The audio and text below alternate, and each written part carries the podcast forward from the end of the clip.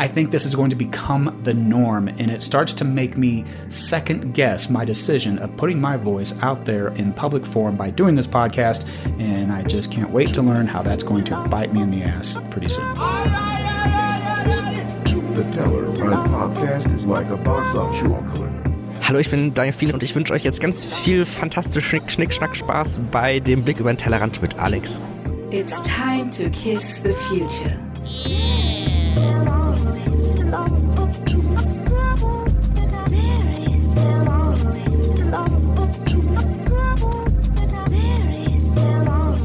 Und damit Servus zum 320. Blick über den Tellerrand. Voice Boofing und OSINT sind heute äh, die Themen und natürlich der Kollege im Intro, der so ein bisschen Angst um sein Popo hat. Und wer das ist, erfahren wir gleich. Servus, sagt euer Onkel Alex, der Potpimp.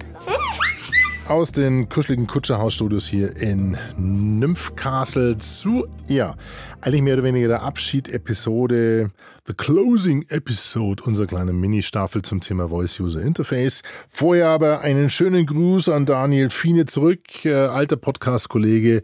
Äh, So alt ist er gar nicht, er ist weitaus jünger als ich, aber er hat mindestens genauso, wenn nicht 12.000 mehr Episoden auf dem Buckel wie meiner einer.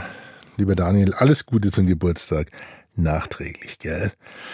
So, liebe Leute, was machen wir heute? Wir rekapitulieren heute und kümmern uns eigentlich im Endeffekt nur um eine einzige Frage. Ist es alles so schlimm, wie es der Onkel erzählt hat? Klingt jetzt ein bisschen blöd, aber ich werde es euch jetzt mal gleich auseinanderdröseln. Was haben wir denn gemacht in den letzten Episoden? Wir haben uns um das Thema Voice, Voice User Interface, Voice ähm, Imitation und so weiter gekümmert. Ja, wir haben gemerkt, dass Amazon Polly und andere Dienste künstliche Stimmen anbieten, dass man die mit SSML, also mit dieser Markup Language für Sprache, bedienen kann, modulieren kann.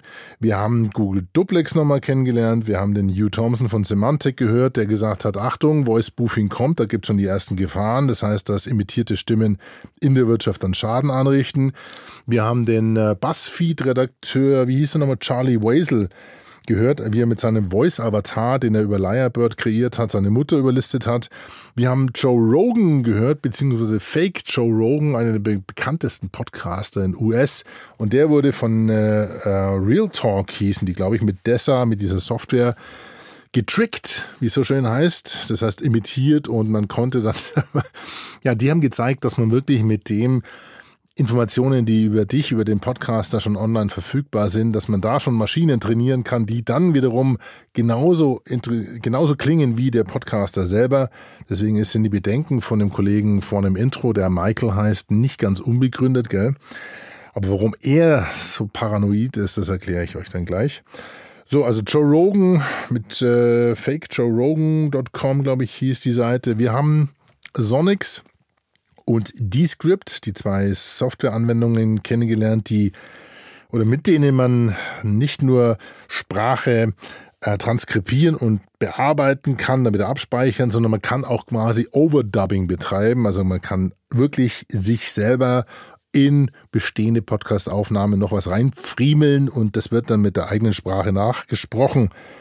Und wir haben die Sprach-ID der Telekom kennengelernt, wenn auch nur kurz, das werden wir demnächst vielleicht nochmal vertiefen ganz schön viel und ich hoffe und denke, dass bei euch im Notizbuch der Brainiacs inzwischen die Tags VUI, Voice User Interface, Voice Avatar, Voice Mimicking, Voice Imitation, Voice Cloning, Voice Spoofing, Robocalls und Deepfakes steht.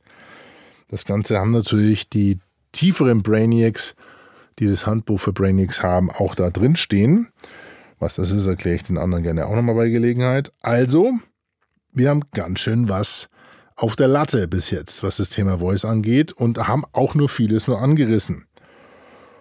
Und da bleibt es nicht aus, dass einer dann wirklich fragt, wie geschehen, war der Tom, der gesagt hat, ja sag mal, ähm, ist es denn wirklich alles schon so schlimm? Also ähm, ist die Gefahr schon da? Es gab ja diesen Hugh Thompson, der hat damals, der von Semantic, und der hat im Interview im Juli 2019 vor drei Monaten ungefähr erzählt, ähm, dass es da schon Vorfälle gab. Ich spiele euch den nochmal ganz kurz ein. Hugh Thompson von Symantec im Interview auf CNBC. But now you asked about the financial implications of this. We've seen actual attacks where somebody in the finance department of a company receives a call from the CEO of that company. Ja, und da könnte man jetzt natürlich mutmaßen, wenn man unfair ist, dass er sagt, ja, Semantik, klar, freilich, äh, wird er sagen, dass wir, da gibt die Gefahr ist schon da, da ist schon, wir sehen ja schon irgendwo hier in der Wirtschaft, aber er hat es ja nicht wirklich ausgebreitet und hat es auch nicht wirklich, die Quelle hat er auch nicht wirklich referenziert. So, jetzt passt mal auf. Folgendes ist passiert. Als ich beim Einschlafen eine meiner Lieblingspodcasts gehört habe vor zwei, drei Tagen, der da heißt äh, The Privacy, Security and OSINT Show von dem geschätzten Michael Bezell. Da ist mir die Lösung gekommen zu diesem Vorfall. Ganz kurz mal zu Michael Bezell, das war der Kollege, den wir auch im Intro gehört haben. Michael Bezell macht seit 2016 diesen äh, Privacy, Security and OSINT Show Podcast und OSINT heißt Open Source Intelligence. Ja, ihr kennt die CIA, Central, äh, Central Intelligence Agency.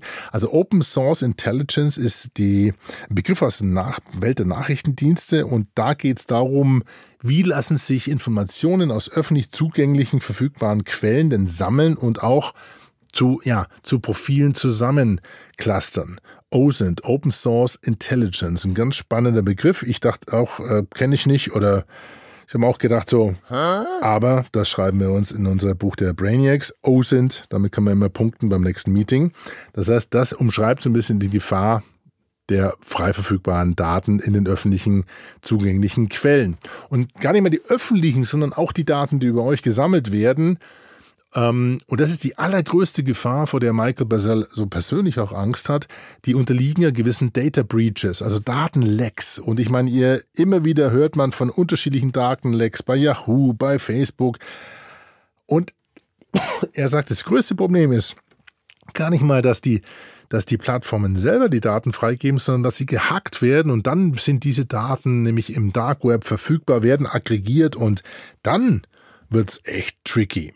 Und deswegen hat der Michael Bazell vor etlichen Jahren schon ein Hobby oder sein Hobby zum Beruf gemacht. Er ist nämlich jetzt Data Privacy ähm, Beschützer. Also seine Kunden sind sozusagen Leute, die ihn beauftragen, ihre Daten aus dem Netz zu löschen. Und zwar wirklich bis zum geht nicht mehr, also bis zur Unkenntlichkeit.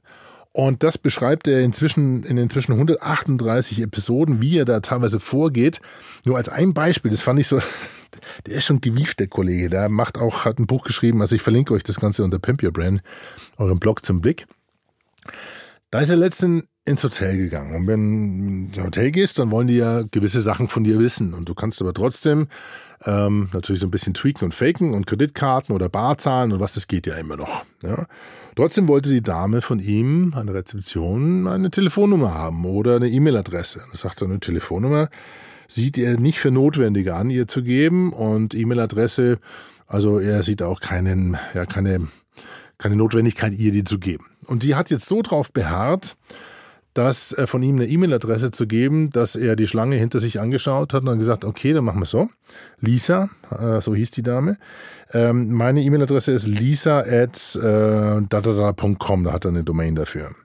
Und dann schreibt die das auf und wundert sich so ein bisschen natürlich und schaut ihn an und sagt, ja, Lisa, wir machen es wie folgt. Das ist die Adresse, die richte ich für Sie ein und äh, darüber erreichen Sie mich. Nur für den Fall, dass ich bei Ihnen in, in die Marketingmaschinerie rutsche, werde ich diese E-Mail-Adresse eins zu eins auf Ihren Business-Account, auf Ihre Geschäfts-E-Mail-Adresse umleiten. Und er hat im Nachgang dann erzählt, es war wirklich so, dass er dann permanent Angebote von dem Hotel bekommen hat, Rabatte, Sonderrabatte, Sonderangebote und hat es dann umgeleitet auf die arme Dame. Aber nur mit dem Zweck, um ihr bewusst zu machen, warum man als kompetenter ja, Bürger ähm, neugierige oder vorsichtige Bürger auch mal sagen kann, nee, ich traue euch einfach nicht. Warum soll ich euch die E-Mail-Adresse geben? Ja? Solche, äh, solche kleinen Abenteuer macht er. Also der ist echt durchgeknallt, ein wahnsinnig sympathischer Typ. Michael Basel heißt er. Ähm, das Einzige, was man weiß, ist sein Name. Und äh, weiß auch gar nicht, ob das sein richtiger Name ist. Das kann auch sein. Anyway, so, in seinem Podcast hat er sogenannte News Sections. Das heißt, er liest halt so Vorkommnisse vor der letzten Wochen und äh, da ist mir jetzt die Lösung zu dem Beispiel, was Hugh Thompson von Semantic erwähnt hat, unter oder in die Ohren gekrabbelt. Und jetzt hört mal, was er, was der Michael Bazell in seinem Privacy Security OSINT Show was der erzählt hat. The Wall Street Journal reports that criminals are now using artificial intelligence based software to impersonate people and their voices. You may have called your credit card company recently and heard a message saying that they may use audio to determine your identity. And a lot of financial companies are going to this to where when you call in, they compare your voice to a voice stored in from one of your previous calls to make sure it's really you, to make sure someone's not trying to impersonate you. And this is what happened. Criminals were trying to get to an account owned by someone else. They didn't have access or authority to the account. And they used artificial intelligence to basically create a voice of the victim calling to do things that were unauthorized on that account. So this is becoming reality. This is something that the technology's been around a while. We're just wondering when it's going to bite us. Well, it's starting to do that now. We're hearing so much about these deep fake videos, which can basically make a video of a person doing things and saying things that weren't really done or said. And now this applies, of course, to audio too. One of my financial companies, my credit card, they, they have the same thing to where when I call in, they verify my voice in order to make sure that I'm authorized on the account. And I don't think it's necessarily a bad thing to do that. It is a small layer of privacy. The problem is things like this. It can be defeated if you are a big enough target. Uh, if you've seen my balance, you'll know that I'm not a good target, so I don't really worry too much about this. But of course, it's always in the back of my mind that it could happen. I think this is going to become the norm, and it starts to make me second guess my decision of putting my voice out there in public forum by doing this podcast. And I just can't wait to learn how that's going to bite me in the ass pretty soon. Also, da war das Beispiel. Es ist die Episode 138 Online Data Removal Update, heißt die. Da gab es wirklich einen Vorfall im März diesen Jahres. Ähm, der Artikel, den verlinke ich euch unter Pimp Your Brain. Das war so, dass ein englischer, eine englische, ähm, ein englisches Unternehmen hatte eine Muttergesellschaft in Deutschland und der CEO, der Engländer, der hat einen Anruf von dem deutschen CEO bekommen und der klang ein bisschen komisch, aber er hat immer noch gedacht, das ist der Richtige. Der Deutsche hat dem Engländer gesagt, so pass mal auf, Kollege, kannst du mal schnell 220.000 Dollar oder Euro überweisen an einen ungarischen Dienstleister, an den Lieferanten, weil äh, ich krieg das Geld hier so schnell nicht raus, äh, muss aber heute noch erledigt werden, sonst springt er uns ab. Ähm, und äh, der Engländer war völlig überfordert und hat also den wirklich erkannt und hat gesagt, okay, brr, machen wir, weiß ich sofort an. Und dann hat der Deutsche noch gesagt, ja, wir überweisen euch das sofort zurück, dann seid ihr sicher und safe. Dann gab es einen zweiten Anruf und äh, da hat der Deutsche gesagt, ja, pass mal auf, ich wollte bloß Bescheid geben, ich habe das Geld jetzt angewiesen, ist auf dem Weg zu euch, weil der Weg ist kürzer, als wenn wir das von hier aus Richtung Ungarn rauskriegen. Also vielen Dank erstmal dafür und bye bye. So, dann gab es einen dritten Anruf und beim dritten Anruf hat der Deutsche dann gesagt, du, pass mal auf, ähm, Problem, wir bräuchten doch noch ein bisschen was, wir haben noch, äh, leg noch mal eine Schippe drauf, wir brauchen noch mal 200 oder eine Viertelmillion war es, glaube ich, sowas in dem Dreh. Und dann hat der Engländer gesagt so, hm, jetzt wird's aber ganz komisch und die Verbindung wird immer schlechter und er schaut auch aufs Telefon und sieht da eine österreichische Telefonnummer und keine deutsche Telefonnummer mehr. Und hat da dann gemerkt, ey, shit, das war ein Griff in die Toilette und hat das Ganze sofort eskaliert. Das Geld war von Ungarn inzwischen schon in Mexiko und auf anderen Ländern verteilt, war also weg und ähm, damit hat er gesagt, okay, das ist eine Sache für unsere Versicherung, für die Polizei. Europol hat nur mit den Achseln gezuckt und gesagt, hey, können wir nichts machen. Die Polizei hat das ganze Verfahren eingestellt und die Rückversicherer haben gezahlt, weil ja keiner so richtig nachvollziehen konnte, wie das passiert ist. Aber es war de facto so, dass da wohl Kriminelle am Werk waren und die Stimme des CEOs der deutschen Muttergesellschaft äh, simuliert und synthetisiert und fingiert haben, also sogenannte Voice Spoofing angewandt haben. Inzwischen ist es so, dass diese ganzen Cybersecurity-Unternehmen, ihr habt es an Semantik ja gehört, dass sie nachrüsten wollen und auch nachrüsten und nachrüsten werden. Aber es wird natürlich immer einfacher für jeden solche ja, solche äh, Sprachsynthese-Software zu bedienen. Und es braucht auch nicht mehr wirklich viel an Quelldaten, um Stimmen zu simulieren. Denn was wir gelernt haben, okay, im Wirtschaftsumfeld ist es jetzt mal passiert. Das ist der erste offiziell aufgetretene Fall. Wie viel im Dunkeln passiert, weiß man noch nicht genau. Aber die Frage liegt natürlich, klar auf den Tisch. Kann dir das passieren, mir das passieren und vor allen Dingen, ja, welchen Schaden könnte man damit anrichten? Die Frage ist eher andersrum zu stellen, wenn es wirklich super einfach ist, sowas anzuwenden, warum kann man die Deliktgröße nicht kleiner machen? Nehmen wir jetzt nur mal an, und wir haben das Thema Sprach-ID bei der Telekom gehört, es gibt ja unterschiedliche Varianten davon, dass man ja durchaus Zugang zu unterschiedlichen Systemen mit unserer Stimme in Zukunft versieht, weil die biometrisch wohl eindeutig sind, dann kann es ja durchaus sein, dass sich da eine, ja, eine ganz interessante Wirtschaftszweig entwickelt, um Stimmprofile abzugreifen. Und dass das relativ einfach ist, das zeigt der Artikel von äh, dem, wie heißt er, Khalef Litaru. Den hat er Mitte 2019 geschrieben, also vor gar nicht allzu langer Zeit, im Forbes. Und er hat den übertitelt mit Will future robocallers spoof the voices of our friends and family? Also besteht denn die Gefahr, dass in Zukunft diese automatisierten Anruf- und Callcenter-Systeme vielleicht sogar wirklich mit unserer Stimme oder mit der Stimme von unseren Verwandten und, und Bekannten agieren? Und hat da in dem Artikel, und das kürze ich jetzt wirklich ab, da müsst ihr selber reinlesen, verschiedene Szenarien aufgemalt äh, oder aufgezeichnet, die wirklich zum Nachdenken anregen, wo man mal schnell ja, im Umfeld äh, von keine andere Schule der Kinder oder ab, keine Ahnung, Polizei oder was auch immer, vielleicht so manche Sachen sagt, die eventuell dann sofort abgegriffen werden und umgebastelt und umgemodelt werden. Und jetzt denkt ihr natürlich, ja, jetzt habt ihr mal nicht so hier, Onkel Alex wird schon werden, sagt die Frau Keinbatter, verborn ist aber davon. Äh, denn du hast uns ja damals mit Lyrebird bewiesen, dass das gar nicht so einfach ist, deine eigene Stimme nachzubauen. Und ähm, da muss ich sagen, ich bin mir langsam nicht mehr so sicher, denn es gibt noch eine weitere Meldung, die, die ist echt creepy. Und zwar habt ihr ja Google Duplex gehört, also praktisch die Maschine, Google Assist, der für euch sozusagen mit seiner Stimme Termine ausmacht. Wir haben verschiedene andere Systeme kennengelernt, wie Dessa von Realtalk, wie äh, Descript oder wie Lyrebird. Und das waren alles so Sachen, wo man sagt, ja, ist ja alles nicht, noch nicht, man hört's ja schon noch irgendwie raus, dass das, ja, also Thema Artefakte und so. Ne? Das ist, ja, irgendwie klingt's ja schon ein bisschen komisch. Und vor allen Dingen muss man ja, wie ich gesagt habe, 100 Sätze vorlesen, um überhaupt ansatzweise seine eigene Stimme wieder zu erkennen. Und wenn es bei mir war es ja wirklich nur ansatzweise. Also ihr habt es damals, glaube ich, nicht gehört, gell? Also das hier war das Stimm, das war mein Stimmbeispiel und das Nachgesprochene von Lyrebird. Also ich spiele euch das mal ganz kurz vor. My shampoo is made from coconut and sweet almond.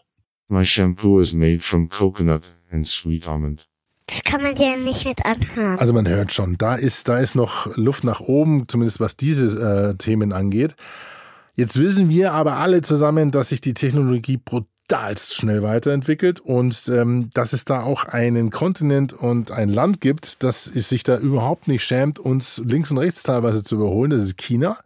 Und es gibt einen Artikel, der heißt Creepy AI by China's Baidu can accurately mimic your voice after listening to it for just one minute. Nochmal auf Deutsch aus dem Daily Mail raus zitiert. Es gibt also, äh, Baidu ist ja das, das chinesische Google sozusagen, also nicht nur eine Suchmaschine. Und die sagen, mei, weißt du was, wir haben 800 Stunden Material von 2500 Stimmen eingesaugt, verarbeitet und jetzt brauchen wir eigentlich nur eine Minute mindestens ja, von jemandem, von einer Stimme, um die simulieren zu können das schockiert dann schon, auch wenn natürlich das, ähm, also gerade dieser Sprachraum mit ganz anderen phonetischen Dimensionen einherkommt, ja, eine andere modulare äh, Modularität, eine, eine, Betonung, auch eine Stimme, eine Frequenz, eine, eine Sprach, ähm, Aussprach, wie sich das, Frequenz, eine, ja, wie die Schnelligkeit, halt die Geschwindigkeit, ihr wisst schon, was ich meine. Ich kann nicht alles wissen. Mir reicht schon das, was ich weiß und das ist schon schockierend genug. Also die sagen, eine Minute reicht mir als Chinese und dann kann ich eigentlich schon bis zu einer gewissen bis zu einem gewissen Grad simulieren. Aber auch da gibt es ein Beispiel, ich spiele euch das mal schnell vor. Also jetzt ist erst das Original und dann das synthetisierte Beispiel dieser Dame. Passt mal auf. The regional newspapers have outperformed the national titles. The large items are put into containers for disposal. Und wenn das nicht aufhorchen lässt, dann weiß ich auch nicht. So viel also zur ähm, Antwort auf die Frage, ist es denn alles so schlimm, wie es klingt? Es ist natürlich nicht alles verloren. Es öffnet uns viele Türen und Toren und wir haben bio, sprachbiometrische Erkennungsmöglichkeiten, Zugangsmöglichkeiten, das ist alles schön und gut. Aber wichtig ist für uns einfach zu wissen, dass wir gerade in dem Umfall, äh, Umfeld genau drauf gucken sollten, ähm, wo sind die Einsatzmöglichkeiten für uns, also für uns als Marketeer. Und da gibt es brutal spannende Geschichten, denn eigentlich war diese ganze Voice-User-Interface-Geschichte nur als Hinführung für ein Thema gedacht, was demnächst dann kommt. Und zwar geht es da um virtuelle Influencer. Ja, das wird die nächste spannende Geschichte. Und damit hauen wir jetzt die Tür zu. Und ich freue mich, äh, ich sage vielen Dank fürs Zuhören. Und ich freue mich auf nächsten Freitag, das ist die All About Voice Conference 2019. Und jetzt äh, hängen wir noch einen saftigen Gewinner mit dran. Und gewonnen hat der Sascha hier aus München. Der wird mich begleiten zu All About Voice. Alle anderen muss ich leider enttäuschen. Insofern nicht böse sein, bitte. Ähm, ihr könnt ja, glaube ich, auch online einiges nachverfolgen. AAV 19 All About Voice, organisiert von 169 Labs von Dominik Meissner und dem Tim Kahler hier in München, Berlin, der Voice, den Voice-Spezialisten par excellence. Bin gespannt. Ich werde berichten. Gell? Servus und jetzt noch ein bisschen saftig. Alice von Pogo. Bye bye.